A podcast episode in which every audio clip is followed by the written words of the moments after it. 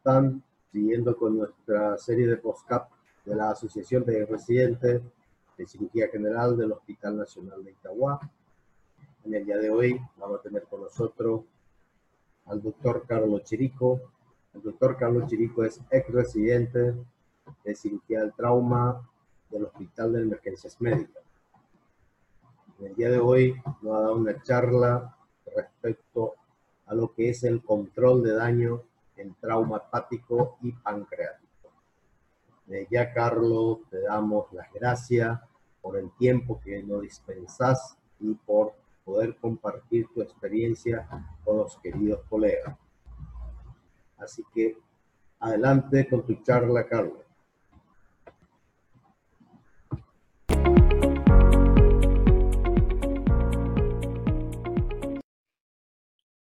Soy el doctor Carlos Chirico, soy cirujano de trauma y le voy a hablar de la cirugía de control de daños en el traumatismo hepático. El nombre de cirugía de control de daños deriva del control de daños realizado en barcos de guerra, tendiente a estabilizarlos al sufrir severos daños en el casco.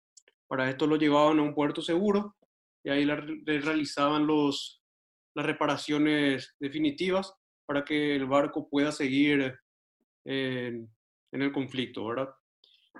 Esto se aplica a la cirugía en la década de los 80 debido a las alteraciones metabólicas severas que sufrían los pacientes después de cirugías prolongadas. En sus inicios, esta cirugía se usó solamente para el trauma abdominal. Actualmente se tiende a traumatismo cráneoencefálico, al trauma de tórax, a las extremidades e inclusive a otras especialidades, como por ejemplo la ginecobstetricia. Los antecedentes de, de este tipo de procedimientos nacen a comienzos del siglo XX con Pringle, en 1908, que coloca el primer packing hepático. Halsted, en 1913, recomendó colocar material no adhesivo entre el hígado y las compresas. Lucas y Legerwood, en 600 pacientes con lesiones hepáticas, reportan mejoría en la tasa de supervivencia, que en ese entonces era cercana al 100% la, la mortalidad. Feliciano en 1900, David Feliciano en 1981 reporta 90% de supervivencia en una serie de 10 pacientes con traumatismo hepático. Stone en 1983 introduce el concepto de la parotomía abreviada y Rotondo y Schwab en 1993 describen el concepto de control de daños con sus tres fases. En el año 2001, Johnson y colaboradores agregan la fase cero del control de daños, que se refiere a la atención prehospitalaria en la que el personal paramédico debe reconocer e iniciar el abordaje del control de daño, el transporte rápido al centro receptor, calentar al paciente para prevenir la hipotermia, eh, iniciar la reanimación hemática temprana, mantener una hipotensión permisiva y puede hacer alguna maniobra como por ejemplo en el, en, el caso de un traumatismo torácico, descomprimir el tórax o en el caso de un sangrado masivo en extremidades, colocar torniquetes. la cirugía de control de daño se realiza en pacientes con choque hemorrágico profundo y secuelas metabólicas preoperatorias o intraoperatorias que se sabe que, que afectan adversamente la supervivencia. Como dijimos, consta de tres etapas. Estas etapas o fases son la fase 1 en la que se realiza una laparotomía abreviada limitada a controlar la hemorragia y la contaminación con cierre temporal de la herida. Esta fase 1 no debe durar más de 45 y como máximo 60 minutos. En la fase 2 continúa la resucitación en la unidad de cuidados intensivos. Se trata la acidosis, la hipotermia y se trata de, de corregir la coagulopatía. Y en la fase 3 el paciente vuelve a ingresar al quirófano para una reparación definitiva de todas las lesiones. ¿A qué paciente le realizaremos una cirugía de control de daños? Tenemos indicaciones fisiológicas y anatómicas para indicar la cirugía del control de daños. Y estas podemos indicarla ya antes de entrar al quirófano o estando en, en el quirófano, ¿verdad? Como regla general va a requerir una cirugía de control de daños todo paciente traumatizado que ha sangrado masivamente y esté en riesgo o haya ya desarrollado la triada mortal del trauma y la decisión debe ser tomada de manera prematura y no cuando ha pasado un largo tiempo y el paciente ya puede presentar condiciones irreversibles. ¿Cuáles son esas indicaciones anatómicas? Una hemorragia inicial de 1500 eh, cc al abrir las cavidades, índice de Injury Severity Score de 35 o mayor, lesiones vasculares mayores asociadas con sangrado activo y pérdidas iniciales importantes relacionadas con lesiones graves de órganos sólidos o múltiples lesiones intestinales, lesiones del complejo pancreatudo denal que en, el, en un porcentaje mayor al 90% van asociados a, a, a, otros traumatismos, en un paciente con pérdidas importantes o múltiples lesiones asociadas, como dijimos, el trauma multisistémico. Cuando hablamos de trauma multisistémico nos referimos a un paciente que puede tener un trauma de cráneo asociado a un trauma abdominal y a un traumatismo de, eh, torácico al mismo tiempo. Eh, cuando hay imposibilidad de cierre de la pared abdominal, cuando las asas están muy dilatadas y cuando las lesiones extensas no permitan reparación definitiva o por falta de infraestructura en el hospital en el que nos, nos encontramos o de cirujanos especialistas. Las indicaciones más comunes de este tipo de cirugía son las indicaciones fisiológicas. Estas son choque persistente a pesar del control del sangrado y la resucitación, insuficiencia metabólica que se caracteriza por la hipotermia grave, una temperatura inicial menor a 35 grados centígrados a pesar de la maniobra de calentamiento, una acidosis persistente a pesar de la reanimación y, la, y el control de la hemorragia con un pH inferior a 7.2 y un déficit de base superior a 12, coagulopatías con valores de TP o TTPA menor al 50% del valor normal que no podemos eh, controlar en quirófano y un lactato mayor a 5 milimoles por litro. Cuando hablamos de, hipotermia, tenemos que saber que hay muchas causas de ella. Una de ellas es el choque hipovolémico en el periodo operatorio que afecta el aporte de oxígeno y lleva a disminución en el consumo del mismo y a una producción menor de calor. Esto si asociamos a un paciente intoxicado, la vasodilatación afectará la habilidad para retener ese, el poco calor que ya que, puede producir. A, todo esto le tenemos que sumar que al llegar al paciente a la sala de urgencias o de reanimación les desvestimos, no le cubrimos la cabeza con un turbante, el tronco y las extremidades están al descubierto y la reanimación se inicia normalmente con cristaloides fríos o glóbulos rojos concentrados fríos, que eh, lo que hacen es acelerar la pérdida de calor. ¿Cuáles son las maniobras que podemos utilizar para revertir o prevenir esta hipotermia? Aumentar la temperatura de la sala de cirugía, idealmente a 29 grados centígrados o una temperatura cercana a esa. Infundir soluciones cristaloides y sangre a través de dispositivos de calentamiento. Cubrir la cabeza del paciente con, una, con un turbante, con una gorra quirúrgica. Cubrir partes corporales fuera del, del sitio quirúrgico con sábanas calentadoras, con mantas calentadoras irrigar la sonda nasogástrica y de toracostomía en caso que el paciente tenga con solución salina caliente.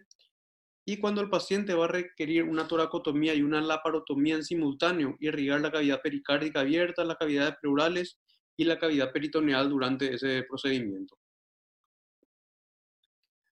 Como segundo ítem de esa triada mortal tenemos la coagulopatía, que si bien actualmente contamos con protocolo de transfusión masiva, y es una causa menos frecuente que antes de mortalidad, el, el, problema recae en el reemplazo de pérdidas, de grandes pérdidas de volumen con grandes cantidades de cristaloides.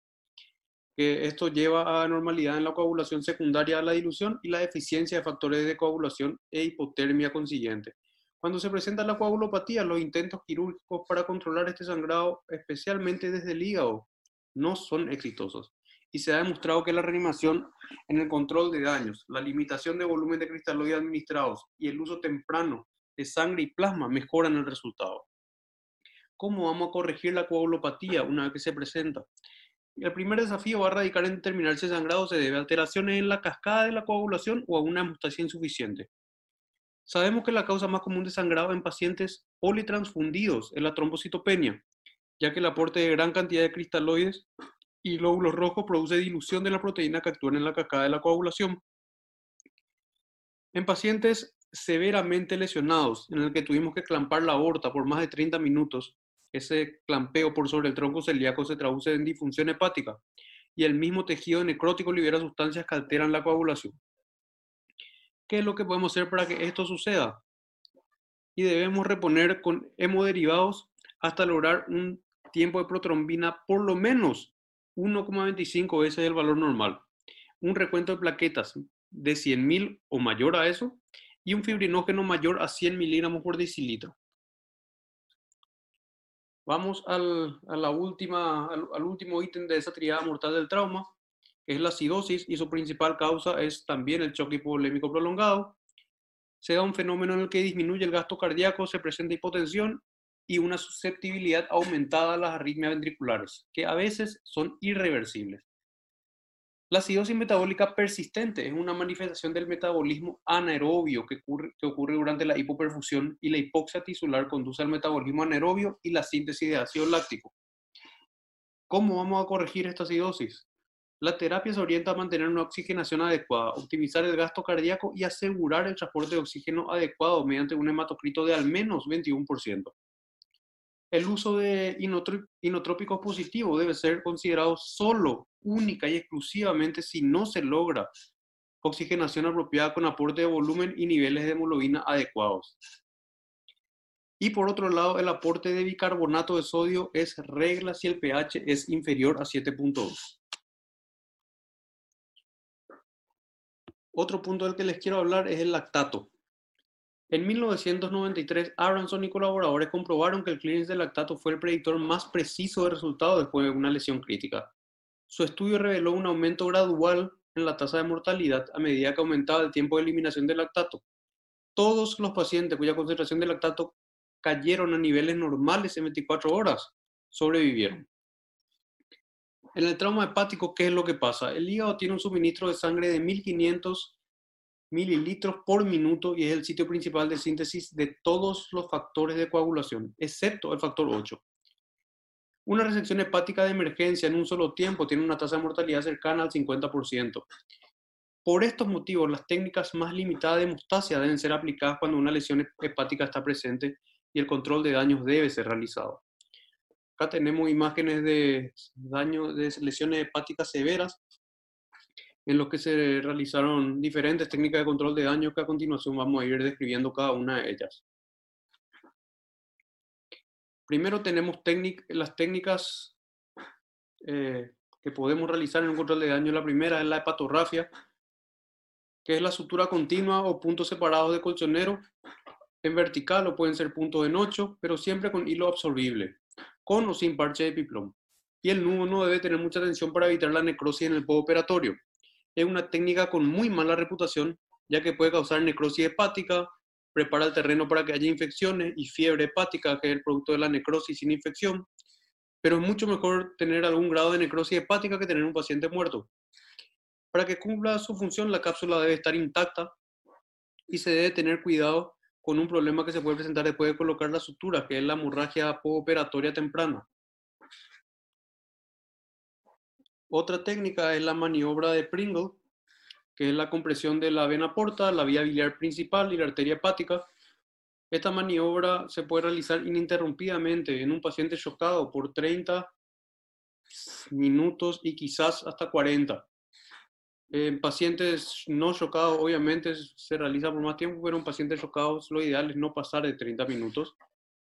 Ahí en la imagen de abajo vemos que la realiza con, con cintas. La cinta celeste está en la vena porta, la roja en la arteria hepática y la amarilla en, la vía biliar principal. En la imagen de arriba vemos que se le realiza con una pinza. Esta es una técnica para el control de la hemorragia hepática. Consiste en la compresión del pedículo hepático a través del agujero de Winslow. El pedículo se pinza mejor desde el lado izquierdo, haciendo un pequeño orificio en la curvatura menor cerca del pedículo y después colocando un plan vascular o cinta, ¿verdad? Cuando se aplica correctamente, controla la hemorragia proveniente de la arteria hepática o de la vena porta y sirve para diagnosticar otros orígenes de hemorragia. Si después de su aplicación el hígado continúa sangrando, habrá que pensar que el origen de la hemorragia está en las venas suprahepáticas o la vena cava o en una arteria hepática aberrante. Otra técnica que tenemos es la hepatotomía con ligadura vascular selectiva que le conocemos como tractotomía en esta técnica, cuando se ve un sangrado arterial que proviene de una laceración profunda En vez de cerrar esta laceración, se debe abrir más e ir en búsqueda de los sangrados arteriales ocultos. Cuando ya se ha realizado la maniobra de Pringle, se hace una incisión en la cápsula hepática y se abre el parénquima hacia la dirección de la herida mediante la técnica de fractura con el dedo. Al realizar esto, el parénquima hepático se va desintegrando, mientras que todos los ductos se mantienen intactos y podemos controlar. Posterior a este procedimiento es recomendable rellenar ese espacio que queda muerto con, con epiplom. Es realmente, Matox dice de esta técnica, una técnica sumamente fácil de explicarla y difícil de realizarla. Otra técnica que tenemos es el desbriamiento reseccional o desbriamiento que puede ser con o sin ligadura vascular selectiva. Eh, cuando una parte importante del lóbulo está destruido y hay una hemorragia importante, esta es la técnica de elección. Se debe resecar el área que no ha sufrido daños, en donde los vasos están intactos y no se han retraído. Se realiza la técnica de fractura con el dedo y se liga de forma selectiva a lo largo de la línea de resección. La resección hepática puede ser no anatómica en estos casos, no, no necesariamente, debe ser no necesariamente debe ser anatómica. Otra técnica es el taponamiento con, con catéter de balón. Es una técnica que se utiliza en el caso que haya un trayecto, una lesión extensa que atraviesa el hígado por completo. Se le realiza normalmente con una sonda de Senstaken. En nuestro medio es muy más difícil conseguir esa sonda, por lo que lo hacemos con una sonda Foley, que la recubrimos con un drenaje de Penrose ligamos en ambos extremos, luego se va cargando el drenaje con suero fisiológico a través de la sonda, de esta manera se hincha ese drenaje y va comprimiendo la lesión por arriba y por debajo, y esto se le deja al paciente por 24, 36, 48, hasta 72 horas, que sería la vuelta a quirófano para retirar este drenaje y realizar los, las reparaciones definitivas. Otra técnica que tenemos es el taponamiento con malla, en el que se envuelve el hígado una malla absorbible eh, bien ajustada. Los que utilizan esta técnica consiguen crear un taponamiento efectivo y dicen que no hay necesidad de empaquetar, pero en nuestro medio realmente no, no, utilizamos el, por el costo sobre todo de esa malla que es bastante alto. La técnica de eh, control de daños por excelencia en el traumatismo hepático, que es el packing hepático, esta técnica es necesaria en al menos 10% del total de traumatismos hepáticos, teniendo en cuenta que gran parte de ellos no se operan, se, tratan de manera no operatoria, igual el 10% del total van a requerir un taponamiento hepático, un empaquetamiento hepático, y hay que tener un especial cuidado en no comprimir la vena cava con las compresas y no comprimir el hígado más de lo necesario, ya que podemos provocar una necrosis hepática se colocan las compresas por arriba y por debajo, haciendo un sándwich del hígado en sentido cefalocaudal, pero hay que colocarla de manera correcta. Es la técnica más utilizada cuando se está hablando de, lesiones hepáticas muy graves. Si con el packing el sangrado cede, no se debe retirar las compresas, se deja ahí y el paciente va a la unidad de cuidado intensivo. Si persiste el sangrado, hay que realizar necesariamente algo más. Ese algo más sería una embolización en la sala de operaciones, aunque esto en nuestro medio es sumamente difícil, por no decir imposible. Entonces lo que podríamos hacer es llevarle al paciente a sala de hemodinamia con, un, extremando cuidados. La embolización angiográfica es una forma de ayudar cuando el packing se realizó de manera correcta y no sustituye una hemostasis deficiente. Si el packing está hecho de manera incorrecta, el procedimiento no le va a beneficiar al paciente. Por último, tenemos la técnica que describió Schrock, que es el Shunt atriocava, que debemos realizar cuando tenemos un sangrado retrohepático, en el que lo que hacemos es conseguir la exclusión vascular hepática. El, eh, el atriocava consiste en colocar un tubo grueso de tórax a través de la aurícula derecha en la vena cava distal a la vena renales. Los agujeros laterales del tubo de tórax se colocan por debajo de las venas renales y hay que hacer agujeros adicionales en el tubo a la altura de la aurícula. Se colocan ligaduras, como vemos en la imagen, la vena cava a nivel supradiafragmático y suprarrenal. Es una técnica compleja que lleva bastante tiempo, pocos cirujanos están familiarizados con la misma, por lo que casi en, en la actualidad no se la utiliza. Y eh, normalmente cuando se la utiliza, se la utiliza cuando la maniobra de Pringle y el packing no consiguen controlar el, el sangrado hepático.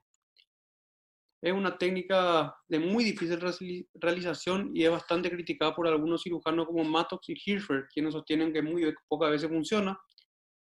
Y lo que ellos aconsejan cuando nos enfrentamos a una lesión venosa retrohepática en la vida real es no, nunca, jamás tocar un hematoma retrohepático contenido.